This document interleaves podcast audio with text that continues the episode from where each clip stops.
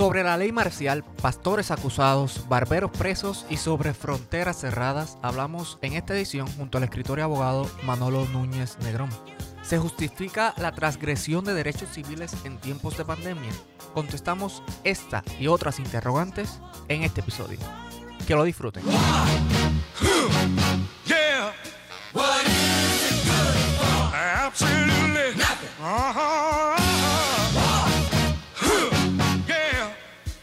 Hola, bienvenidos y bienvenidas a esta edición muy especial de En Contexto. Este quien les habla es Henry Rodríguez Gracia y estoy acompañado gracias a la magia del internet con mis compañeros eh, regulares del panel. Por ahí está John Paul Rolox conectado. Saludos John Paul, ¿cómo estás?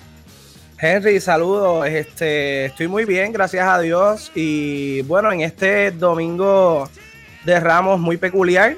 Este, nunca me había tocado un domingo de Ramos en confinamiento, pero pues nada, nosotros los católicos, ¿verdad? Seguimos viviendo nuestra fe desde nuestras casas, aunque estemos en, tiempos de pandemia. Sí, vi muchas misas online por Facebook. Estaban todas, todas, las iglesias conectadas. Eh, Joel está por ahí también. Saludos, Joel. Saludos, Henry. Saludos a todos. Por lo menos tenemos salud aquí desde la ya nos declaramos una república, cerramos nuestra frontera a todos nosotros, así que pues estoy aquí desde mi país independiente, Laja. También está por ahí Albert Torres, saludos Albert. Saludos Henry, saludos muchachos, compañeros, eh, y saludos, ¿verdad? profesor, un placer. Eh, aquí estamos, Domingo de Ramos, eh, un poco, ¿verdad? Preocupado con la situación y ansioso de salir de esto pronto, así que esperemos que así sea. Bueno, y hoy nos acompaña Raúl Manolo Núñez Negrón. Este, él es escritor, abogado y profesor. Ha sido columnista del periódico El Nuevo Día y ha publicado varios libros de relatos. Saludos, Manolo, ¿cómo estás? Saludos, Henry, ¿cómo estás? Saludos a todos los colegas, compañeros, futuros compañeros, aquellos que están en repúblicas independientes que han surgido dentro de la jurisdicción del Estado Libre Asociado, lo que eso quiera decir eh, en nuestros días. Eh, estoy contento de que me hayan invitado y de compartir con ustedes hoy eh, para seguir en la línea de los colegas católicos. Vi el otro día, vi, vi, creo que vi hoy en algún lugar, no sé si lo han visto, un tipo de servicarro católico en Estados Unidos, que la gente va y se estaciona y el cura da la misa y saca el incenciario y entrega, cosa que lo, lo, que prueba que en todos los ámbitos, incluso en el ámbito de la pandemia, la imaginación es un recurso muy importante. Así que... Sí, la, creatividad ha aflorado en estos días. Exactamente. no solamente ha sido por métodos cibernéticos, sino también por, métodos alternativos, vamos a llamarlo así. También he visto eh, capillas y demás que están haciendo una confesión eh, por cervicarro también.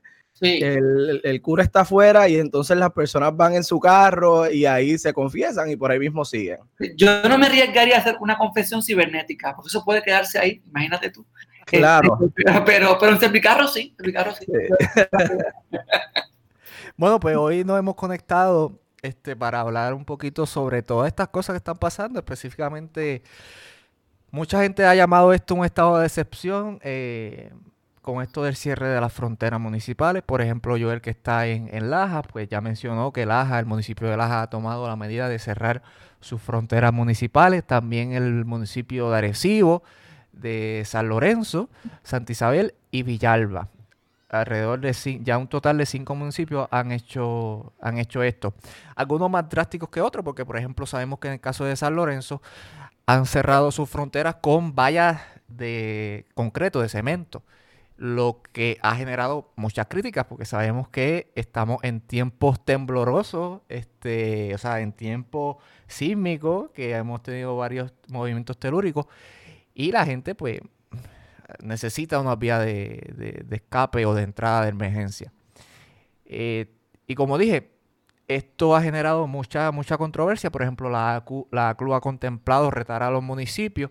Precisamente hoy radicó una demanda, pero contra el gobierno eh, estatal, impugnando la constitucionalidad de, la orden ejecutiva.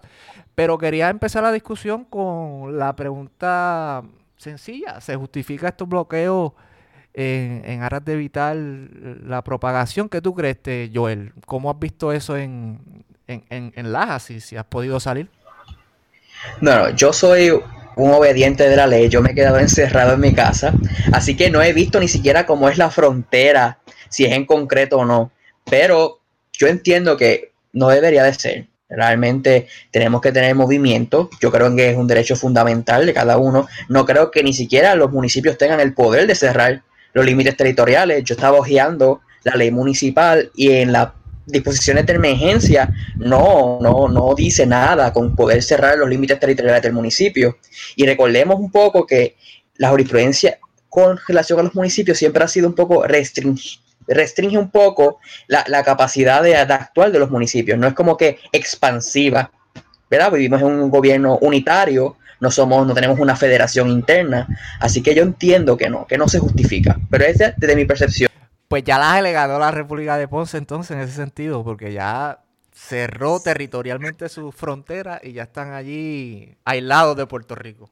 Bueno, como, como discutíamos antes de empezar el podcast, lo que pasa es que Ponce es una república solidaria y entonces si cejamos nuestras fronteras podemos crearle un problema mayor a, las repúblicas o a las llamadas repúblicas que estén eh, cerca de nosotros. Sí, no, definitivo, Pero mira, quería aclarar al principio que dijiste, ¿verdad? Para las personas que nos están escuchando, que es un estado de excepción Correcto. Decepción, sí, eso fue lo que dije. Sí, no, porque podrían algunos pensar que dijiste estado de decepción y en estado de decepción llevamos muchos años ya.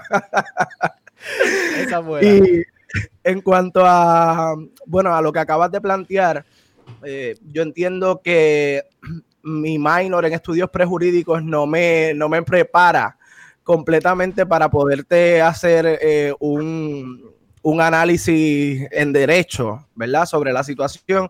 Así que mm, voy a discutirlo un poco desde la administración pública y pues apelo al bien común, ¿verdad? A, que el Estado haga lo necesario para eh, que eh, la mayoría de, la sociedad pueda salir de, la situación. Sabemos que pues eso puede incurrir en unos debates como los que estamos teniendo hoy en día, si en efecto la eh, orden ejecutiva eh, está mm, amedrentando o está eliminando algunos derechos que deben de tener los individuos. Yo lo que pienso es que el Estado sí debe de hacer lo necesario para garantizar el bien común. Eh, Manolo, eh, ¿se justifica estos bloqueos? ¿Cómo, ¿Cómo, lo ves tú? Mira, yo eh, habría que hilar fino porque puede que desde el año 1848, me voy a ir un poco más atrás, eh, porque yo suelo dar clases de historia y de literatura, desde el año 1848, si ustedes recuerdan y recordamos, es el año de la Comuna de París.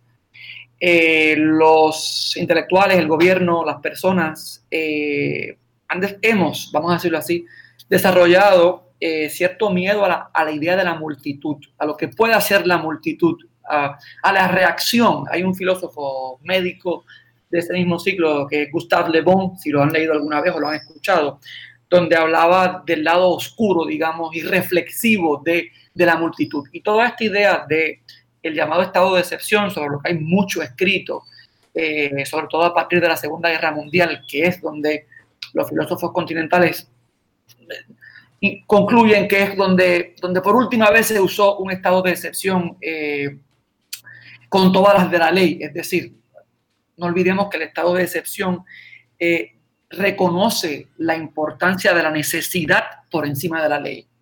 ¿Verdad? Entonces, eh, es suspender las normas para que haya una sola norma, que es la norma básicamente del Estado. Dejando eso ahí, y como introducción a lo que, a lo que parece ser eh, eh, mi opinión respecto del caso de Puerto Rico y coincidiendo con eh, la necesidad de reconocer que vivimos en sociedad y que es importante que el gobierno asuma un rol a la hora de preservar la sociabilidad, la vida, la salud de las personas. Lo cierto es que las bases legales, desde mi punto de vista, ustedes pueden corregirme, pueden coincidir conmigo o pueden no hacerlo, eh, podemos conversar sobre eso. Las bases legales de la orden ejecutiva de la gobernadora Vázquez son, a mi juicio, endebles, cuando menos. La decisión, he tenido oportunidad de ver por encima, no la he leído completa, las 21 páginas del caso de la demanda, del interdicto, para hablar propiamente, que ha sido la ACRU, donde levanta lo que todos sabemos, libertad de credo, libertad de expresión, libertad de, comercio, libertad de movimiento. O sea, ahí hay eh, muchas cosas que me imagino que el juez Anthony Cuevas o la jueza Laura Ceres Roque tendrán que ver esta semana lo antes posible. ¿Cómo lo van a ver? Eh, verdaderamente eh, no sabemos. Si van a hacer presencialmente, si van a hacer a través de videoconferencia, vamos a ver cómo tribunales opera al respecto. Lo que yo creo, para dejar mi intervención primera en estos términos, que tenemos que preguntarnos es cómo eh, el Estado, el Estado, ¿verdad?, eh, sofistica cada vez más eh, el llamado estado de excepción. Porque evidentemente aquí no tenemos una guerra. Lo que la Constitución dice, aparte de las metáforas bélicas que se han usado de que estamos en guerra con el coronavirus, de que estamos en guerra con la naturaleza, que a mí francamente me parecen... Contra un enemigo invisible. Exacto, controversias.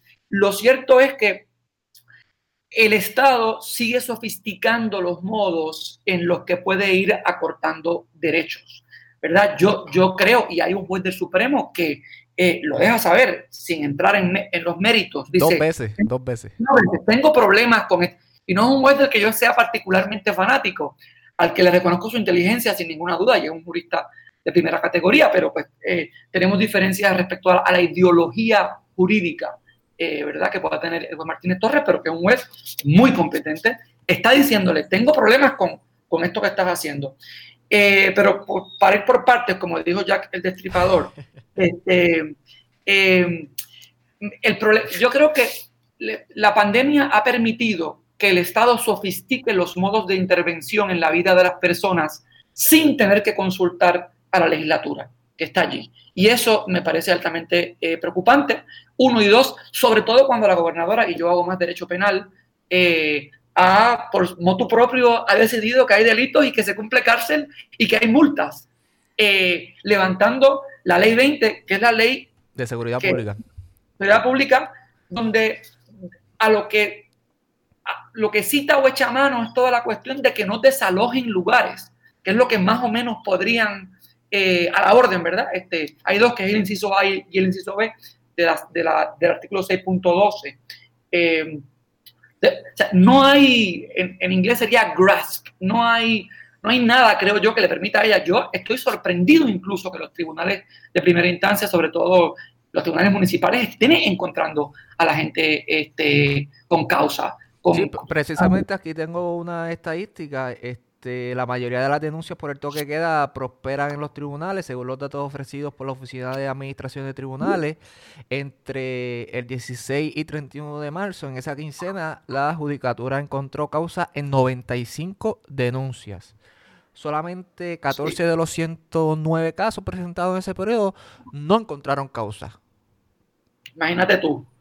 O sea, que ahí está la prueba. Eh, y, verdad, este, para, para, terminar esta intervención, yo, yo, creo que a lo que nos invita a estos como estudiantes de derecho, como ciudadanos, como, como demócratas, en última instancia, ¿verdad? Y la palabra entendida en el, en el sentido más amplio. Ustedes hablaban de un estado de, de excepción. Puerto Rico lleva un estado de excepción más o menos desde el 2006, con el inicio de la recesión.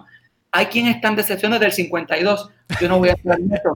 Yo a lo, a lo que los invito es a que pensemos o a intentar pensar cómo el Estado se organiza siempre políticamente a partir de, la, de lo jurídico, ¿verdad? Que siempre es un marco jurídico, aunque sea deficiente, como es el caso, el que, el que permite organizarnos socialmente. Y a que no olvidemos que desde la esclavitud, es decir, desde la intervención de las potencias europeas en el siglo XVI, en África y en América Latina, ha habido leyes para poder intervenir con las personas. Pasando por el nazismo, no es el caso ahora, ¿verdad? Pero yo coincidiría con el profesor Carlos Ramos en una columna que publicó hace muy poco, la fragilidad del entramado constitucional. Cuán todo lo que parece tan bien hecho y tan estructurado y tan claro en la Constitución que dice solamente habrá estado de excepción cuando haya amenaza de tales cosas. De rebelión, de invasión no aparece la pandemia por ningún sitio ahí. Sí, sí. Y la gobernadora, in- incluso yo añadiría, por ejemplo, en el artículo 6.14 de la ley 22 que estábamos hablando, hay 20. que de la ley 20, sí, Sí. De, la, de la ley 20 del 2017, que precisamente un pastor fue acusado al amparo de, de este artículo por difundir este un audio alarmista, pero que, te- quiero añadir que tampoco la ley contempla, como ya mencionó Manolo, tampoco la ley contempla este tipo de, circunstancias que estamos viviendo. Eh, solamente habla, ¿verdad?, de dar falsa alarma en relación, en relación con la inminente ocurrencia de una catástrofe en Puerto Rico, eh, o si existiendo ya un estado de emergencia o desastre, disemine rumores o dé falsas alarmas sobre anormalidades no existentes. Eso es lo que dice la ley en ese sentido. Que también se, se podría dar la vuelta y se podría impugnar el de la cosa eh, del derecho de expresión. Si en esta circunstancia el derecho de expresión de este pastor en difundir este audio, que parece que fue para su congregación más íntima, eh, cede, si ese derecho de, de expresión cede ante el eh, ante este texto, ante ¿verdad? El, el interés del Estado en castigar este tipo de, de- de conducta. añadiría como corolario para que los compañeros también intervengan, eh, que a mí lo que me preocupa sobre todo de, esta orden ejecutiva, tendríamos que hilar fino al llamar esto un estado de excepción. Yo, yo creo que sí, lo que, lo que está pasando en Lajas, en Villalba, en San Lorenzo, son todos municipios, de paso se ha dicho, con alcaldes populares, cosas interesantes. Eh, Arecibo, Arecibo es el único. Arecibo. Pero hay otras modalidades, que sería el caso de mi pueblo, San Sebastián. Yo, yo estoy en Aguadilla, pero mi oficina legal está en San Sebastián. El alcalde puso checkpoints. No cerró el pueblo, pero la policía está deteniendo para preguntar a dónde tú vas. Entonces, claro, esto es desde, el punto de vista del derecho más básico de la Constitución y el debido proceso de ley, aunque no haya una intención o un interés penal de la policía, no pueden pararte porque, porque les da la gana. Claro. Entonces, ¿verdad? Entonces, esa es la parte, mi, mi preocupación tiene que ver, para dejarlo ahí, con la confusión de poderes. ¿Hasta dónde puede llegar el poder ejecutivo? ¿Hasta dónde va a permitirlo el poder legislativo, que se ha mantenido, vamos a decirlo en inglés, Silente. awfully quiet, awfully quiet, para gente que habla todo el tiempo, en Horrendamente silente. tan silentes y tratar de, de, de ver y qué va a hacer eh, el, el Poder Judicial, ¿verdad? Que también se ha mantenido, salvo en estos casos, yo dudo mucho que los jueces eh, que vean esto en BP o en juicio, estos casos, verdaderamente un abogado medianamente eh, competente va a levantar todas las dudas que hay. Así que eh, está la mesa servida, hay mucho para, para picar. Qué bueno que traiga el tema de la separación o la confesión o la confusión de, de poderes, porque es un tema que se ha levantado, por ejemplo, y es, importante ponerlo esto en contexto. La ley marcial, la constitución la contempla para cierto tipo de circunstancias y nosotros tenemos un post en nuestra página explicando en detalle qué es la ley marcial. Pueden entrar a nuestra página en Facebook, hay una infografía muy detallada allí. Eh, pero es interesante que la ley marcial la legislatura tiene que o levantarla o eh, ra- ratificarla, la Asamblea Legislativa. Eh, así que, ¿y qué significa la ley marcial? Pues la ley marcial, como ya mencionó Manolo, un estado de excepción donde los derechos civiles y constitucionales se suspenden. Están ahí, pero se suspenden dadas las circunstancias que contempla la Constitución. Pero claro, volvemos. Aquí está el problema de la separación de poderes, porque mucha gente, y analistas, abogados y, y- y políticos han tildado a la orden ejecutiva como una ley marcial, sin el nombre, pero con los mismos poderes. Sí. Y eh, ay, no, no vi que la ACLU haya levantado ese argumento. Sí que, y esto es, No. importante, esto es importante aclararlo, la ACLU no está eh, atacando directamente la sección de la orden que tiene que ver con el toque de queda. La ACLU no está diciendo el toque de queda es malo. Lo que está atacando son varias disposiciones, como por ejemplo, las tengo por aquí, la sección primera que habla de la prohibición de aceptar personas ajenas al núcleo familiar. Imagínese usted que usted no pueda en su propia casa eh, aceptar personas que no sean pues, de su núcleo familiar, que también está sujeto a interpretación. La sección quinta de la orden, que habla sobre prohibición de abrir los domingos, eh, con excepción de unos comercios, ¿verdad?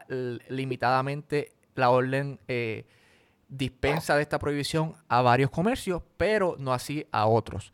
La sección decimocuarta habla sobre la prohibición de congregarse en la iglesia, que antes de estar grabando estábamos hablando que han habido arrestos en los Estados Unidos por pastores que han convocado a su, a su feligresía a la iglesia y pues los han arrestado y se han llevado a medio mundo. Y pues lo que hablaba Manolo sobre eh, que la orden tipifica un delito menos grave, ¿verdad? Al que violente la, la, orden, que como habíamos mencionado anteriormente en episodio, una orden legislativa no puede, por el principio de legalidad que está allí en el Código Penal, pues este, crear delitos, ni por analogía, ni, ni, Eso es una facultad que se le delega a la Asamblea Legislativa. Y pues eh, esos son los problemas, ¿verdad? Que, que, enfrenta la orden ejecutiva. Ya he hablado mucho, así que voy a abrir la discusión para que ustedes se, se manifiesten. No sé si quieran decir algo.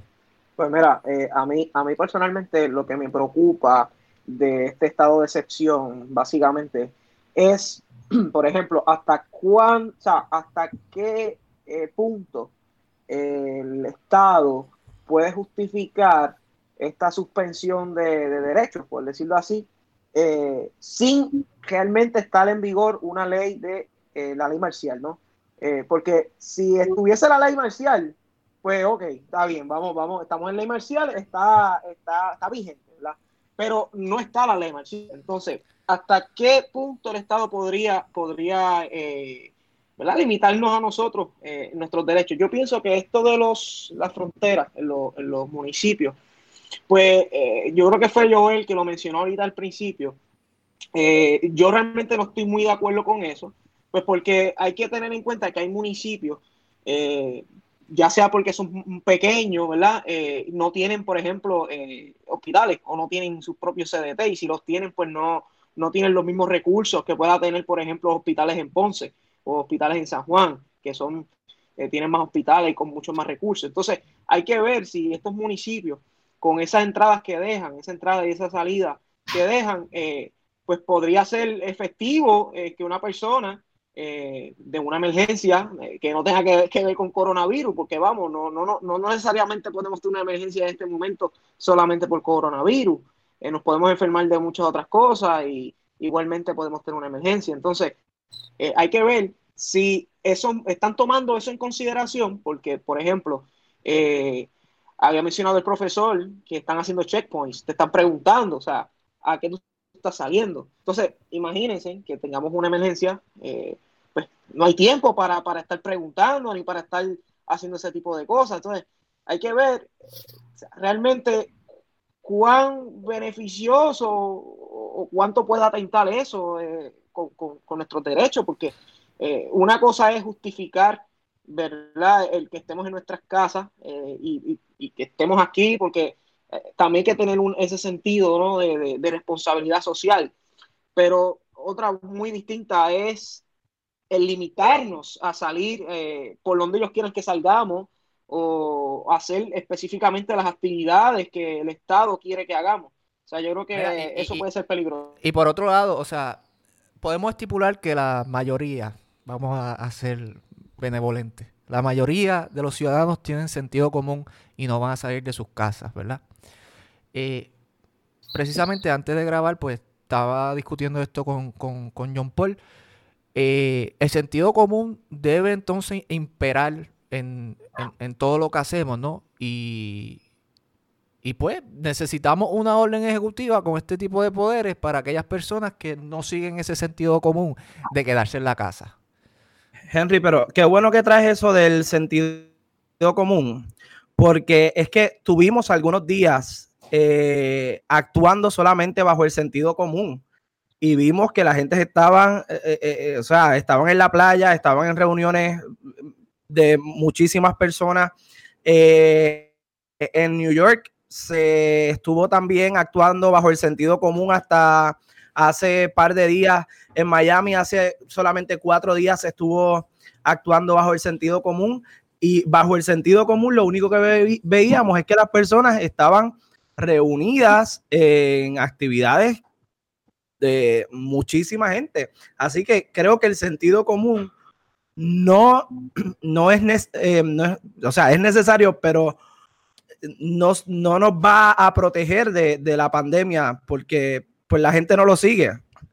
Entonces, otra, eh, otra cosa que quería traer, ¿verdad? A la discusión es si dividimos esto por, eh, por escuelas, ¿verdad? Ya vimos cómo se afectó la escuela económica, obviamente que muchas personas eh, salieron a tratar de defenderla y tuvimos que poner eh, tener economía versus tener vida. En estos momentos también nos estamos enfrentando en la escuela del derecho de tener derecho versus tener vida. Bueno, eh, eh, eh, es interesante lo que filosófica para ustedes, ¿verdad?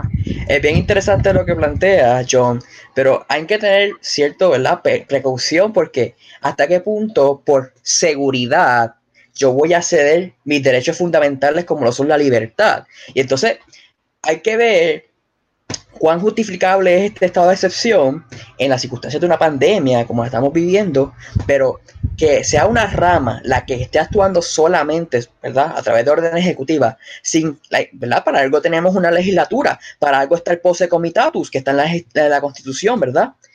Si no hay esa intervención en conjunto, yo creo que no hay una verdadera representación de, del demo, ¿verdad? Porque para eso es que está la rama legislativa hasta cierto punto, si somos si creemos en esa teoría de que la rama realmente representa al demo, pero, ¿verdad? Un poco al grano, creo, a mí me, da, me causa mucho, me da, me da mucha preocupación la, el que por el bien común vamos a sacrificar derechos fundamentales como son la libertad de movimiento, la libertad religiosa, ¿verdad? No sé, encerrarnos en fronteras municipales, como estoy yo. El derecho, o sea, ese, ese debate de derechos se ha dado desde, desde siempre, o sea, seguridad vis a vis e intimidad. O sea, si por la seguridad nacional vamos a, a ceder derechos de, de, expresión, a ceder derechos de mi privacidad, a ceder derechos de mi intimidad, porque como estaba mencionando Manolo, los policías arbitrariamente te están parando para preguntarte eh, hacia dónde va. Cuando te paran, o sea, es eso, tú te paras y te están obstaculizando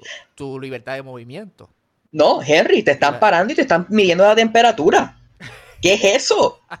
Y yo vi un video donde viraron a una persona, es una barbaridad. Eso no, yo no sé, yo no soy experto en procedimiento criminal, pero para mí es un registro, allanamiento, no sé, alguna, algo debe de haber allí. Pero Manolo, Manolo Pueblo es y, nos puede, nos puede. Sí. No, no, quiero hacer una pregunta para que también el, eh, Manolo la conteste, este, eh, de una vez, ¿verdad? En cuestión de si le quitamos esta herramienta al Estado para poder controlar a la población, entonces, ¿qué otra herramienta le queda al Estado? Mira, eh, vamos otra vez por partes, ¿verdad? Porque yo tengo muchos colegas que dicen que son constitucionalistas y todos los abogados piensan que lo son y es, y es un derecho verdaderamente eh, complejo y extraordinario. No es tan fácil como, como puede parecer, ¿verdad? Y, y muchos abogados se declara constitucionalista porque coge o cogía la ama en la Avenida Constitución, no porque, no porque verdaderamente haya estudiado en profundidad eh, la Constitución, que es lo que, como ustedes saben mejor que yo, porque lo tienen más fresco, vertebra todo el andamiaje político legal de buena parte de los países occidentales. Todos los países tienen una constitución.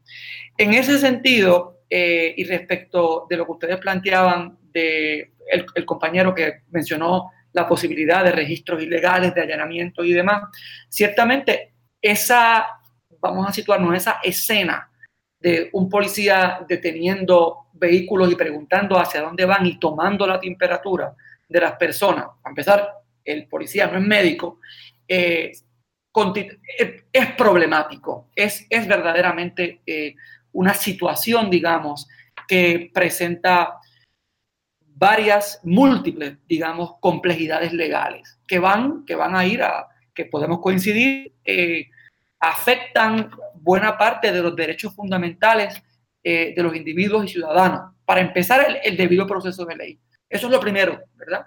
eh, que sería el más importante.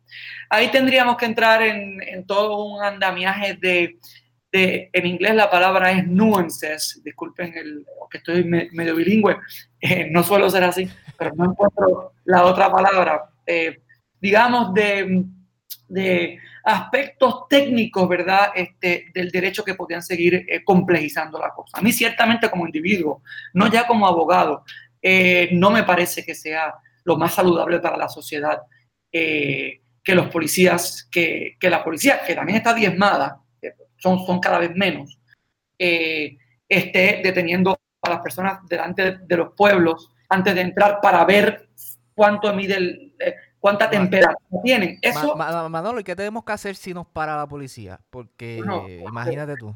Bueno, depende porque eh, no voy a dar verdad, no quiero dejar el canon 38 de ética, me impide eh, de algún modo disparar de la baqueta. Lo, lo, que sí quiero recordarle es que la policía en efecto tiene mucho poder en la calle. Un policía, ¿verdad? Eh, es, una persona autorizada para intervenir siempre que haya, que se levanten, que hayan una, unas circunstancias que lo ameriten, ¿verdad? Pero en el caso de Puerto Rico, donde la policía, que tiene grandes servidores públicos, tiene una larga tradición de irregularidades, vamos a decirlo así, como sería el caso que está ahora permanentemente frente al juez El Pi, ¿verdad? De esta sindicatura en la que está la policía, pues nos enfrentamos a, a escenas que son problemáticas en sí mismas.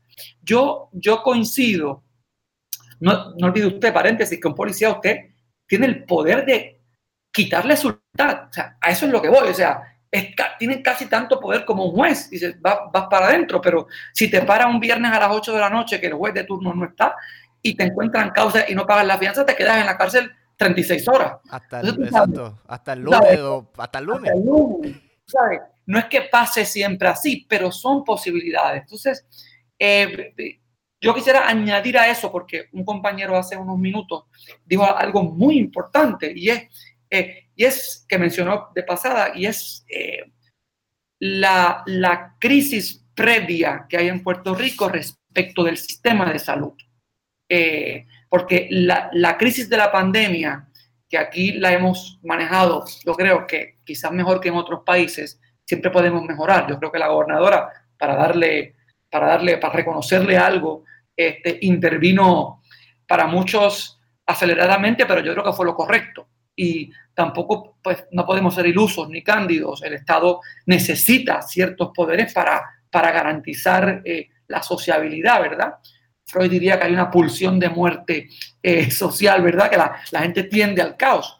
Yo no estoy de acuerdo enteramente con eso, pero a lo que sí voy es que en el panorama de un país donde el, donde el sistema de salud ha sido víctima de la privatización, ese es otro tema, y donde el doctor Rosselló padre, ustedes eran un buen niño, yo peino ya un poquito de canas, ustedes todavía no, ustedes son personas inteligentes y jóvenes, yo estoy envejeciendo aceleradamente. Cuando vendieron los, los llamados CDT para que el mercado decidiera eh, qué pasaba aquí con la salud, pues vemos ahora en este panorama donde, donde si no hay Estado, aquí habría un problema que la intervención del Estado va a ser fundamental porque ciertamente no hay hospitales para recibir personas. Es cierto. Por ejemplo, en San Sebastián no hay CDT y es un pueblo con 44 mil personas más o menos, donde si usted tiene un apendicitis o un infarto, estoy dejando de, lejos el corona, no hay, hay muy pocas opciones para que lo atiendan en, ¿verdad? En, en urgencias. Tendría, creo que están cerrados los dos hospitales por el temor a los daños, por el temor a las reclamaciones, o sea, que hay muchas complicaciones eh, sociales, por lo que el Estado tiene que intervenir. Yo, no estoy en contra de que el Estado intervenga, yo creo que es importante que intervenga. Lo que pasa es que tengo problemas con que, con, que el Estado intervenga chapuceramente. Y si usted lee esa orden ejecutiva, esa orden ejecutiva, hay dos órdenes ejecutivas, podemos leerlas bien, y las dos han sido enmendadas. Lo que quiere decir que en la Oficina de Asuntos Legales de la Gobernadora, donde habrá 14 o 15 abogados, se ha redactado con prisa. Entonces, la prisa es enemigo, es enemiga del rigor. Fíjese que el caso más reciente que cita esa orden ejecutiva es un caso federal del año 1824. Tiene que haber un caso más reciente que no sea un caso del 1824. No actualizaron esa fuente. nadie, va, nadie va a poner en tela de juicio el poder que tiene el Estado para intervenir en la vida social. Claro que sí, hay un poder de parens patria, hay un poder de... O sea, hay, está, la ley lo autoriza a intervenir, pero aquí hemos hecho todo, y con esto termino, eh, con lo que llamaría Rubén Berríos acertadamente el efecto mondongo. O sea, eh, una versión criolla de, un, de, que no le hace justicia a, a la propia constitución y a las cámaras legislativas que están allí sesionando y cobrando. O sea, yo creo que, que aquí, y esto no voy a entrar en eso porque nos lleva por otro lado, hay también un elemento político. No, no podemos ser ingenuos, es un año electoral eh, y pues se quería dar la impresión de que se estaba en control eh, después de un, un huracán devastador en el 2017, un terremoto, inestabilidad en los mercados, inestabilidad laboral, o sea, el gobierno tenía que coger el toro por los cuernos.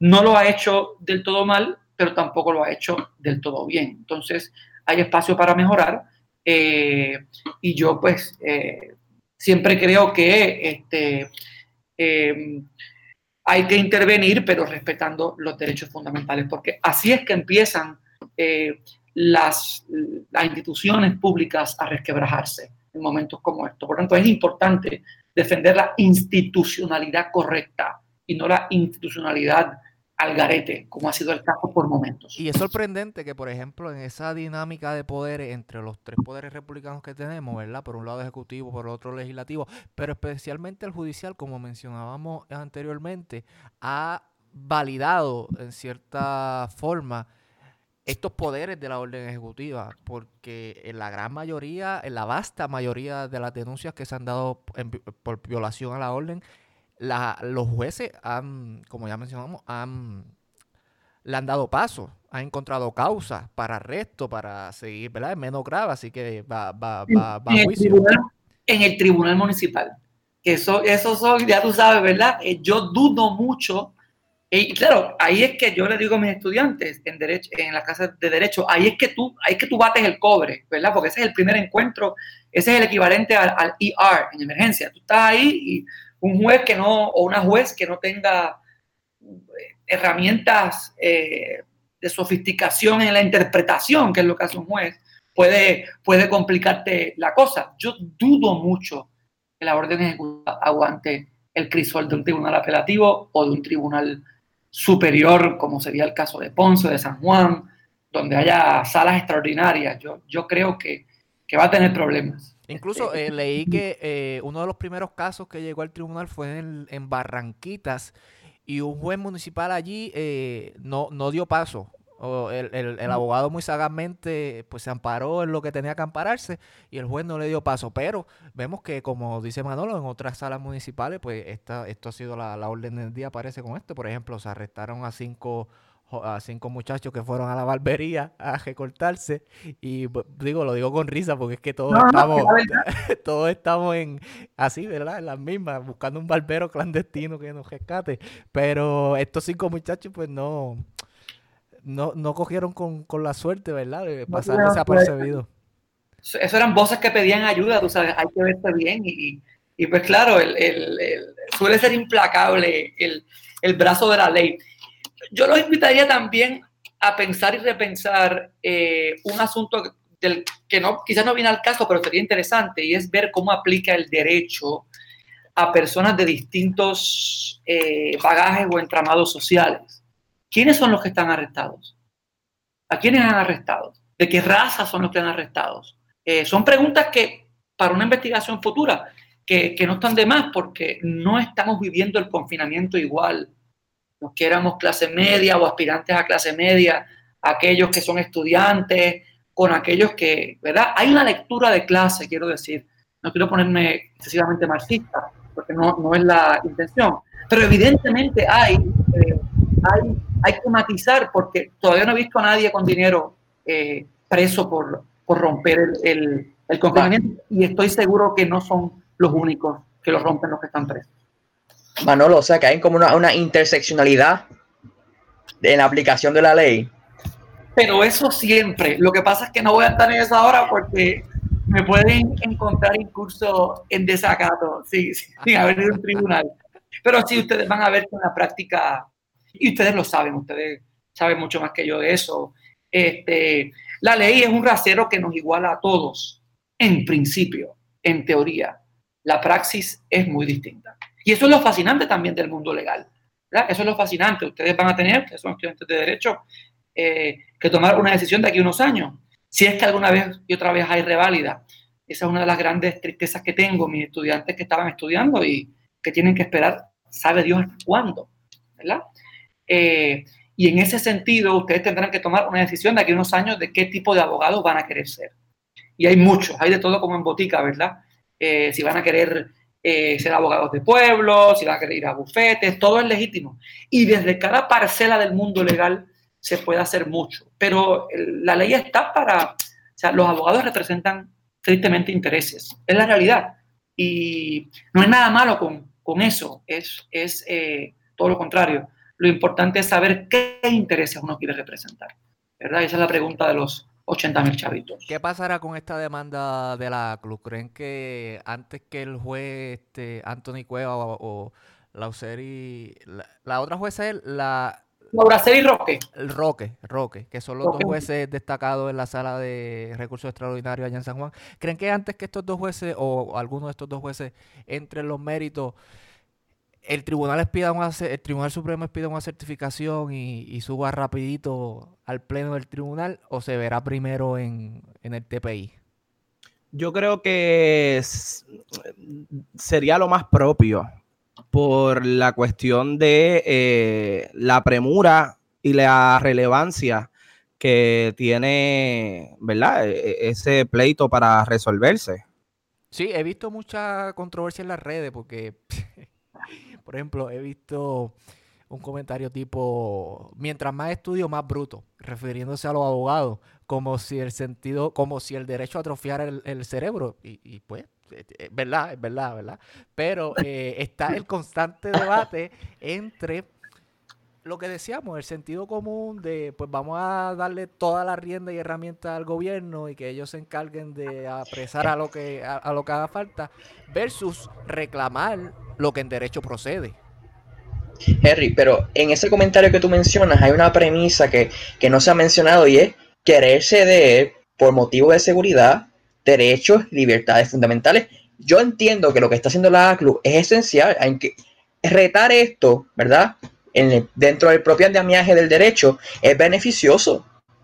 ¿Verdad? Yo entiendo que. Y, si llega más rápido al Supremo, si llega más rápido al Supremo, mejor en el sentido de que da una certeza, ¿verdad? Jurídica a las personas y, es una expresión también de la, de la, tercera rama. Sí, porque por ejemplo en Puerto Rico el, el tema del toque de queda eh, yo tuve que buscar recientemente para una asignación de mi clase de redacción. Este, y no sé, no sé, no sé. Redacción jurídica avanzada. Exacto, redacción avanzada. Eh, y no sé, el toque de queda en la jurisprudencia puertorriqueña no, no, se, no se ha visto, o sea, no, no, hay, no hay nada de, de dónde agarrarse. Y sería esto un buen precedente para que el tribunal pues, se pueda expresar sobre esto, ¿verdad? sí se ha expresado sobre los bloqueos, pero en, el contexto, en el contexto criminal, no en contexto de tomarle la temperatura. Y si, y si estás este, con fiebre, pues dale para tu casa, no puedes entrar a nuestro pueblo. Y ese tipo de, dinámica, ¿verdad? No se ha visto. Lo que estamos viviendo definitivamente es novel. No, por, por lo menos en derecho, ¿verdad? Estamos viendo muchas cosas atípicas, anormales.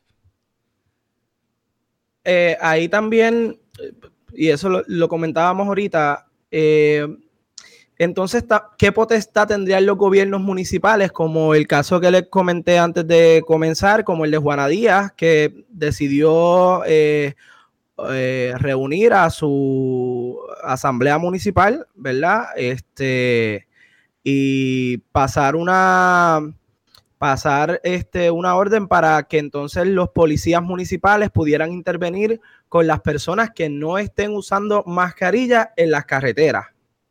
Imagínate tú, imagínate tú. es que yo no sé por dónde empezar a sorprenderme. Para empezar, tendría, o sea, ¿dónde lo pueden detener? ¿En una calle municipal o en una calle estatal? Pues evidentemente un policía municipal puede detenerte en una carretera estatal, pero ¿puede cerrar una carretera estatal?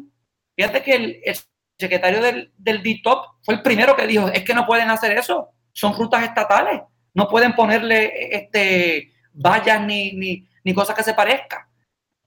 Claro, la ley municipal que no es revisado, así que no voy a disparar de las baquetas, como suelen hacer los abogados en los medios. Este, y en ese sentido puede que el derecho sí atrofie, Henry, a los abogados que, eh, que están de analistas o analistas. Voy a dejarlo ahí. Eh, en efecto, hay, hay, hay muchas complicaciones. Yo lo, lo, que voy a coincidir con, con Henry en el sentido de que es una situación novel. Evidentemente, eh, una manera de estudiarlo o entenderlo como, como analogía serían los bloqueos, que tienen unas normas, pero esto no es un bloqueo, ¿verdad? Esto no es un bloqueo. Ahora, si en una de esas detenciones de uno de esos individuos para tomar la, la, temperatura le da un tufo alcohol, ¿te puede detener? ¿Te puede arrestar? ¿Te puede hacer la prueba?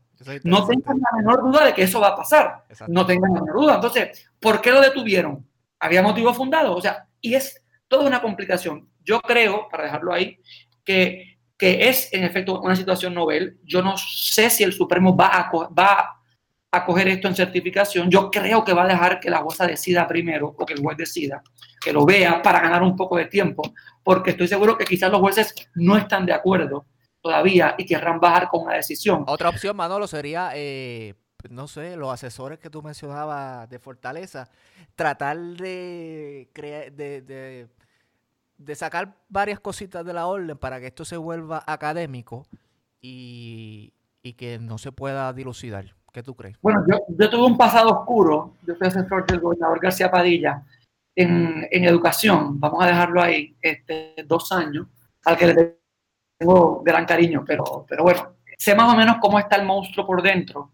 Y el problema, en este caso político, es que ya las dos órdenes se han tenido que enmendar, lo que ha dado la impresión de que, de que no están organizados, ¿verdad? Entonces, yo creo que ellos van a intentar morir con las botas puestas y seguramente habrá que ver eh, cuando la juez o el juez de, lo, de, la orden de contestar, ¿verdad? Porque justicia va a tener que contestarla.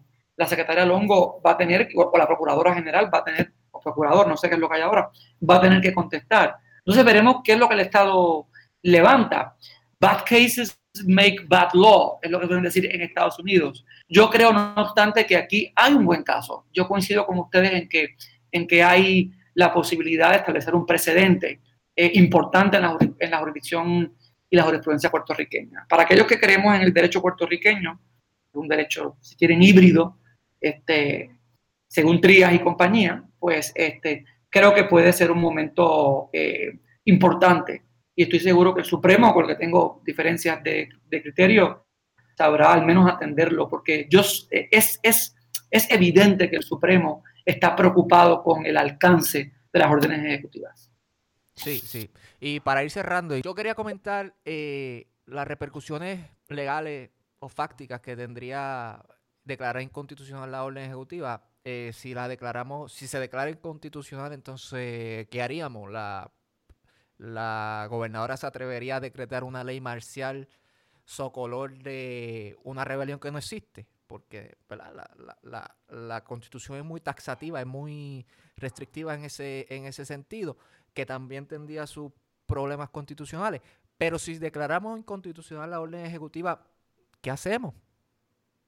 Henry, yo quería comentar, yo entiendo que, ¿verdad? Dándole una lectura con mi hermenéutica de segundo año de derecho a la constitución, que, que sí da paso para que se pueda hacer una ley marcial en, en, por una pandemia, ¿verdad? Porque dice, dice que se puede convocar un poste comitatus a fin de impedir o suprimir cualquier grave perturbación del orden público, rebelión o, ahí está la clave, o invasión. Que, en ese sentido yo entiendo que se puede interpretar una pandemia como una grave perturbación al orden público. Sí, no, yo estoy de acuerdo, pero, pero lo, que, lo que tú lees es un poder anterior a la ley marcial, que la constitución está anterior, está antes que la, que la ley marcial. Y, ¿verdad? Esto puede ser debatible desde la hermenéutica, como tú dices, la interpretación judicial, pero son para mí poderes diferentes. O sea, porque hay un poder que le otorga a la gobernadora de llamar a la milicia, en este caso la Guardia Nacional, eh, para controlar eh, o repeler ese, ese disturbio al orden público, que sería una invasión. Pero como quiera, eh, sería algo análogo a la ley marcial. Porque estamos diciendo que vamos a llamar a la milicia para qué? Para que siga continuando haciendo lo mismo, para que siga haciendo lo mismo. Entonces es como, no sé, un callejón sin salida. No, olviden ustedes que eh, esa constitución del 52 tenía bien presente el alzamiento nacionalista del 50. Entonces, estaba también esa, eso estaba en la sombra. Eh, y es una de las maneras yo eh, de entenderlo. Yo creo que está bien clarito, ella no, yo creo que la constitución está bien claro, habría que buscar la discusión de los constituyentes, qué dijeron, eh, qué se discutió. Eh, eso sería muy interesante, eso sería un buen trabajo de investigación, eh, pensando acá uno, ¿verdad? Como profesor. Cosa que no voy a asignar a gente, tranquilo. Este, es interesante. Yo, yo creo, o sea, no olvide, o sea, un gobernador, por ejemplo, un presidente en los Estados Unidos, cuando, cuando está, cuando tiene las cámaras en minoría, que no puede gobernar con mayoría en Estados Unidos, fue el caso de Obama, hacia el final y en Puerto Rico de Acevedo Vilá. Eh, gobernaron por, por, órdenes ejecutivas, eh, ¿verdad? Porque tienen fuerza de ley, eh, pero hasta ahí no son ley, tienen fuerza de ley, pero no son ley.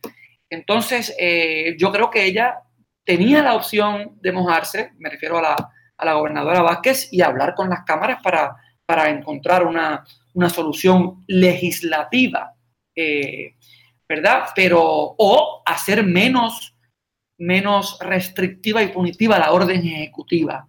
El problema con la orden, la gobernadora tiene el poder de hacer órdenes ejecutivas, de eso no tengan la menor duda. El problema es las áreas de la orden que, está, son, muy, son, muy, son muy neurálgicas al derecho general.